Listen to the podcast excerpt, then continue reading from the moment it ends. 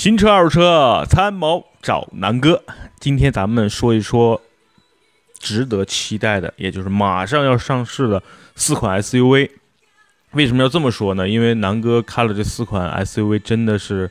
个个啊都是这个精兵强将，都是各个品牌或者厂家旗下的主推的这个车型。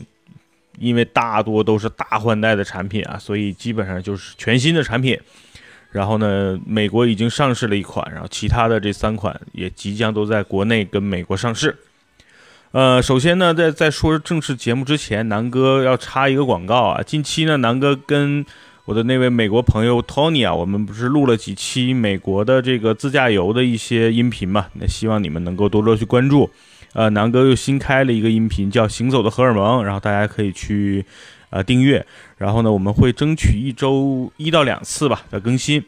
然后呢，南哥的微信呢是幺六九幺八幺六六幺六九幺八幺六六，大家可以加南哥的微信。然后南哥，咱们现在有了这个公众号啊，南哥说车，就是微信公众号也叫南哥说车，大家都可以去一起去订阅。好吧，那咱们正式开始今天的节目。今天呢，主要就说这个四款 爆款 SUV，肯定个个都是爆款啊。那我根据南哥自己的对这些车的一个了解吧，因为这两天看了相关的一些文章啊、视频，因为这些车都现在都没有都没有这个这个试驾车，或者是有朋友买，所以呢没有办法从呃真正的驾驶的一个感受去去点评，只能说根据网上的一些国外的媒体的评测呀，包括一些论坛的文章啊来做一个总结吧。然后等这些车真的上市之后，南哥再去想办法的去。做一个真正的测评给大家。那这四款 SUV 呢，都是二零一八款，然后目前呃有一款已经上市了。那我是根据南哥对这些车的一个期待值吧，然后做一个排序。我觉得最值得期待的呢，我排在第一位的就是全新宝马的 X 三，就是叉三啊。呃，为什么？因为整个叉三在国内卖的并不是特别好，因为是进口，然后价格呢又比较高，都是在当时进口都是在五十到八十万这个区间了，所以当时在国内销量一直也不好，然后主要也是因为这个车的这个空间啊、尺寸啊，真的是达不到六十万到八十万这么一个车的一个区间，所以一直卖的不温不火。然后现在呢？面临着这个大换代，所以呢，我觉得总总总的来说，为什么期待这场这这个车呢？就是三个原因。第一呢，就是全新的外观和内饰。然后呢，第二呢，就是国产啊，据说这个轴距还要加长，所以呢，就是从理论上来说，应该比现款的叉五啊，只大不小。因为本身现在的这个叉一的面，这个这个尺寸就已经很大了，所以叉三肯定在尺寸上是不会输给叉一的啊。所以我估计新叉五未来再上新款也要也要加长了。然后呢，就是整个叉三，因为这个车原来主打的也是在操控跟这个呃操控方面嘛，所以呢，就是新的这个动力总成，然后新的这个全新换代的平台，加上全新的这个。呃，减重的车身啊，所以油耗跟操控能够更加得到一个提升。然后呢，呃，美国的官网啊，对于叉三大概有几个几个定义，我我呢自己翻译了一下，大概是这个意思啊，就是全新换代的新款 X 三外形变得更加犀利俊朗，然后呢，外形提升，并不仅仅在视觉上，然后空气力学也经过了重新的设计，然后更多新剧上。就是所谓的新技术上啊，运用在了这个叉三，然后在高速上啊，在这个弯道啊等等的这些空气动力的表现能够更加稳定，然后呢，操控更更加得到了提升，然后有这个异常的这种，呃，非常优异的燃油的一个经济性，然后呢，全新叉三全系将标配了整个升级版的这个 S Drive 四驱系统啊，提供了稳定的这种多度多地形的表现。然后和一个脱困能力，我有的是用谷歌软件翻译的，所以它翻译的不一定精准啊。我自己的这个词汇水平跟这个大概就这个意思，大家可以将就一下，大概是这个意思。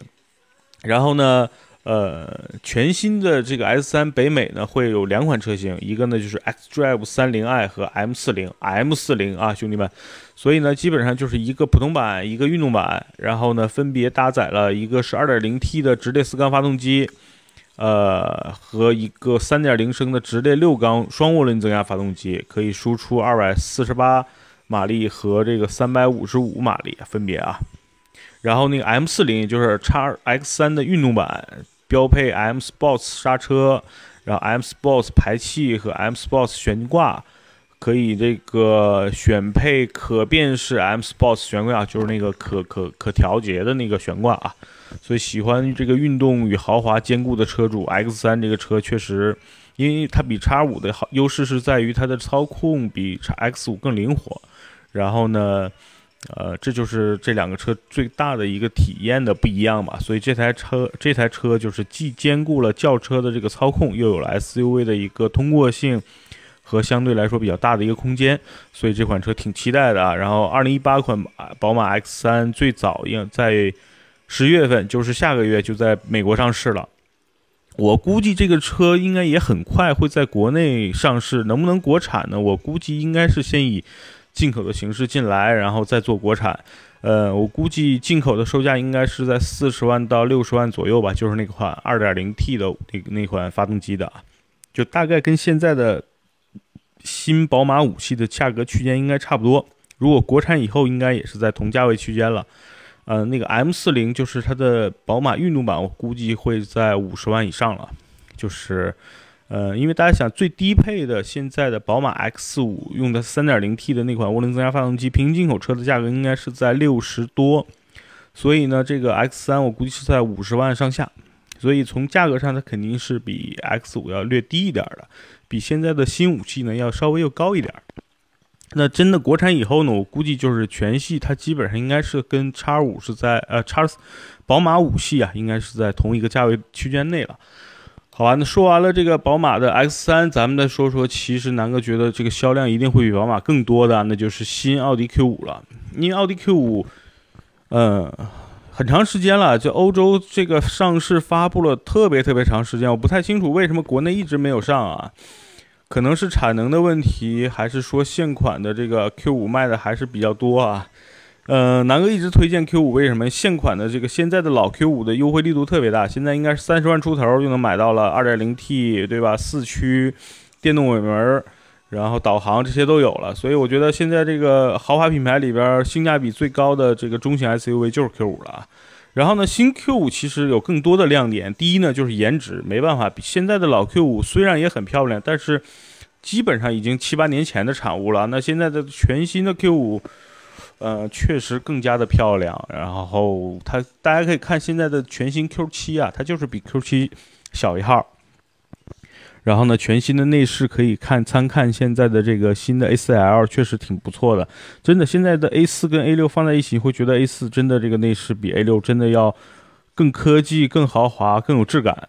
所以呢，我觉得全新的 Q5 的内饰也是很值得期待的。第二呢，就是发动机的功率的提升，然后车重的减轻，这样呢就会相对来说 Q5 有了更好的操控动力，然后有了更好的这个燃燃油经济性啊。第三个呢，就是。就 Q 五一直具备的这个特点，第一呢，灯很漂亮，对吧？灯厂的做工，然后四驱电动尾门，加上奥迪的品牌，我估计这个车在国内如果售价跟目前的老 Q 五拉的不要太开的话，应该一定会卖得更好，也也会卖得非常好啊。然后呢，这个 Q 五参考了一些这个媒体上的说法是这样的：全新第二代 Q 五采用了大众最新的 MLB 的模块化这个底盘打造。使用了高性能的这个 MLB，就是现在所谓的大众旗下高级轿车用的那个平台。然后你像那个 MQB，就是现在途昂啊、高尔夫，它相对来说这个比较低级，明白了吧？所以 MLB 还还算还算是 OK 的，比较这是真正的大众里边比较高级的平台啊。然后呢，它用了这个轻量化的这个模块，然后更多的使用了铝合金的部件。然后新一代的 Q5 呢？比现款减重了九十多公斤，大家不要想小小看这九十多公斤啊，就基本上少了一个成年人啊，一个这个标准男性还算比较胖的男性的一个人体重和两个女两个比较苗条的一个女孩子的体重了，对吧？九十公斤嘛，所以这这将近这个两百斤的这个重量一减，相当于这个车少坐了两个人。其实大家可以想象它轻了有多少，然后那肯定这个车开起来更轻松。然后呢，这个这个动力感觉更猛，然后肯定是更省油嘛。所以呢，这是这是加分项啊。然后全新的 2.0T 的这个涡轮增压发动机就是 EA888，可提供最大252马力，然后并配有这个七速双离合，然后肯定还是标配现在的全新的这个 Quattro 这个四四驱系统啊。所以，嗯，还是挺值得期待的。外观你大概想啊，基本上就延续了现在 Q7 的外观。外观呢，现在比现款呢要更有一些这个线条感跟这个棱角，然后更加硬朗一点了。其实，所以还是值得期待的。然后整个奥迪品牌在国内口碑也不错，安全性也不错，所以我估计它售价肯定要比全新宝马 X3 还要便宜一点。所以呢，我估计这个销量会很快起来的。我估计三呃，就是我估计起步应该在国内可能会用 1.8T。呃，大概应该起步价在三十六七或者三十八左右，然后主要的二点零 T 的这个售价应该是在四十到五十万之间，嗯，大概是这个这个区间啊，所以我觉得我挺期待的啊，因为现款的 Q 五最大的问题是在于第二排空间去略稍微有点小，其他的我觉得没什么大的问题，所以我对这个新 Q 五啊还是挺期待的。呃，我说一下，在美国的售价呢是四万一千五百块钱起，就是差不多三十万起了，所以我估计在国内呢应该是将近四十万的一个起步价，呃，算是正常吧。然后呢，第三位啊，那就是沃尔沃的 S C 六零了。那怎么说呢？因为 S C 六零现在在国内也卖了差不多有七八年了，就是老款的。其实我对老款的印象不特别好。第一呢，油耗特别高；第二，内饰确实很糙啊。那全新的这个 S 六零主要几块啊，第一呢就是外观确实漂亮了，基本上和 S 九零很像。然后呢，第二呢就是动力啊、车身的结构啊，比现款提升了特别多。呃，还有呢就是这个，呃，稍等，车身结构，稍等，我这个翻译的东西没了。好了。基本上这个车身结构呢，也比现款提升了很多，油耗更低，动动力更好。其实跟刚才的这个 Q5 的这个这个呃改进方面是差不多的啊。然后呢，我觉得最大的一点卖点呢是沃尔沃的这个安全性，毕竟它是以安全著称的一个算是豪华品牌嘛，所以我觉得很多关注在安全性方面的一些家庭用户啊，在这个 SC60 的关注点会比较高。然后呢，官网是这样写的啊。全新设计的第二代沃尔沃 SC60，这个继承了 SC90 的这个呃外形和设计风格，包括这个雷神之锤的 LED 的这个大灯，夜晚的辨识度相当的高。与其说是家族设计，不如说是一台这个缩小版的 SC90。然后整体定位上呢，更加接近跨界车，而非一个这个 SUV。然后全新的 S 六零呢，比第一代呢更长、更宽、更低，然后内部空间比上一代的更加宽敞舒适。然后得益于刚才说的这些轻量化的钢材的运用啊，包括这个呃全新的 S 六零与 S 九零、S 九零，就是它跟现在的九零系列的这些车型用了相同的内饰风格，然后超大尺寸的中控液晶屏，然后液晶仪表盘。然后整体内饰的做工啊，豪华感也得到了一个整体的提升啊。然后呢，同时也搭载了就是现在沃尔沃当家的那款 2.0T 的发动机。然后呢，有两种不同的调教配置，呃，低功率版可以输出240匹马力，然后高功率呢能达到302匹马力了。所以呢，我觉得这个 SC60 还是很值得推荐的，它特别适合一个家庭的第二辆车，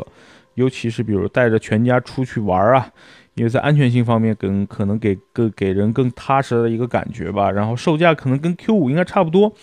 我估计，因为现在 S C 六零肯定都是国产嘛，然后估计最后的售价应该是在三十万起到四十万吧。然后这个美国的售价呢，跟美跟那个 Q 五也一样，都是差不多四万多。然后呢，其实这三款都是紧凑级或者叫中级，就价格上都是中级的 S U V 的这个价格，但是实际上这三个车的尺寸。呃，都不是这种特别大的。那南哥最后一个呢，就比较期待的，那就是一个啊，在美国很很也卖的不错的啊，就是这个别克，就是通用旗下的别克的昂克雷了。因为说起昂克雷，南哥对它还是有一些感想的，就是昂克雷大概七八年前在国内上市，当时引进的是三点六升的那个 V 六发动机啊。那个时候呢，其实整体美系，尤其是相对来说比较贵的这些车呢，都有几个问题。第一呢，就是当时都管美系车叫油老虎。第二呢，做工糙。呃，第三呢，就当时因为三点六升这种这种进口版本的，它这个售价也比较高，当时的这个市场价应该是在五十万，然后优惠完可能要四十多，所以那个时候昂克雷卖的并不好。但是南哥那个时候对昂克雷一见钟情，为什么？因为觉得那个车特别大，特别特别的大，然后呢，这个内饰啊，特别的有这种古古这种古典车，就比较复古的那种感觉，就全都是木纹啊。然后用那些仪表盘，就感觉有点像这种劳斯莱斯的那种感觉，所以当时南哥对这个昂克雷还挺相当于一见钟情啊。然后呢，去年前年二零一四年的时候，南哥不是去趟成都嘛？然后呢，当时陪哥们儿在那个成都二手车市场逛，哎，发现了一台昂克雷顶配版，当时的售价是多少钱啊？当时好像卖十八万，当时挺心动，我说不行，买买买了，然后开回北京吧。确实对上一代昂克雷南哥的印象就很好，但是确实上一代主要的问题就是在于第一售价特有点高，第二呢那个油耗确实有点高，百公里那个三点六 V 六的当时的油耗应该是在十八到二十的，所以呢还是确实不太适适合中国的这个情况。但是呢大家想想，时过境迁，现在整体的别克的做工啊、油耗啊、口碑啊，就是整个通用旗下这些品牌的都。非常非常好，这几年因为整个现在通用也在抢，跟大众在抢国内第一的这个这个企这个名头，所以呢，整体车来说，嗯，我估计像原来的什么油老虎啊、做工糙这些都不存在了。然后呢，所以我特别看好这款车啊，我觉得主要这这几点比较吸引我。第一呢，就是全尺寸的 SUV，真的这个车的这个视觉上，包括内部的空间上，肯定比途昂要牛逼。第二呢，就是说，呃，现在肯定它这次在国内要销售，肯定搭配的是那款 2.0T 的这个发动机啊，就是现在比如说 X，就是 XT5 啊，就凯迪拉克啊、别克最主要用的那款 2.0T 的发动机，所以呢，我估计会带来更低的一个售价和更好的一个动力的体现，然后更低的一个油耗，我觉得这是这这一代昂克雷可能会给大家带来的一个质的提升吧。然后呢，就是说。呃，价格，因为这个别克的价格嘛，肯定不可能说比比这个凯迪拉克还要高，所以我估计这个车整体售价应该和现在的途昂，包括汉兰达吧，应该跟汉兰达的高配车型差不多，应该是在三十万出头到四十万主要这么一个区间，所以我觉得这是一个非常值得期待啊，看它上市之后的整个这个售价了。那还有一个内饰外观，包括这个空间真的是足够大，然后。嗯，我很期待啊。然后那个北美的官网啊，我我翻译过来大概是这样的：作为已经接近十年没有换代的别克旗舰的大型 SUV 车型，全新设计的昂克雷啊，这种豪华 SUV 会值得期待。然后全新的昂克雷非常的新颖，线条饱满，非常惹眼。然后 LED 的大灯，然后 LED 的日行灯。然后基本都是标配，然后水晶形状的这个进气格栅也相当的霸气，凸显了旗舰豪华座驾应有的王者之气。然后呢，使用了通用全新的这个 C1XX 的平台啊，然后搭载了这个啊 2.0T 和3.6 V6 的发动机，然后3.0 V6 的3.6 V6 是它的主推，因为在北美销售嘛，然后可以输出302匹马力，260。啊，二百六十的扭矩啊，所以呢，呃，匹配的是现在应该是和这个，呃，就是现在的探界者用的同一款变速箱，就是九 AT 的这款变速箱啊，呃，非常好。然后这个主要牛逼是它的那个内饰啊，用了棕色的这个双色的内饰，黑色和棕色双色内饰，然后手工头枕，实木方向盘。哎呦，这个这个确实很不错，很期特别期待啊！好，比如说这个标配啊，都是这都是标配啊，实木方向盘、手工头枕，然后呃可加热的第一排、第二排座椅，然后第三排电动的折叠，然后前排的座椅通风，然后双层的天窗和三百六十度的这全景影像，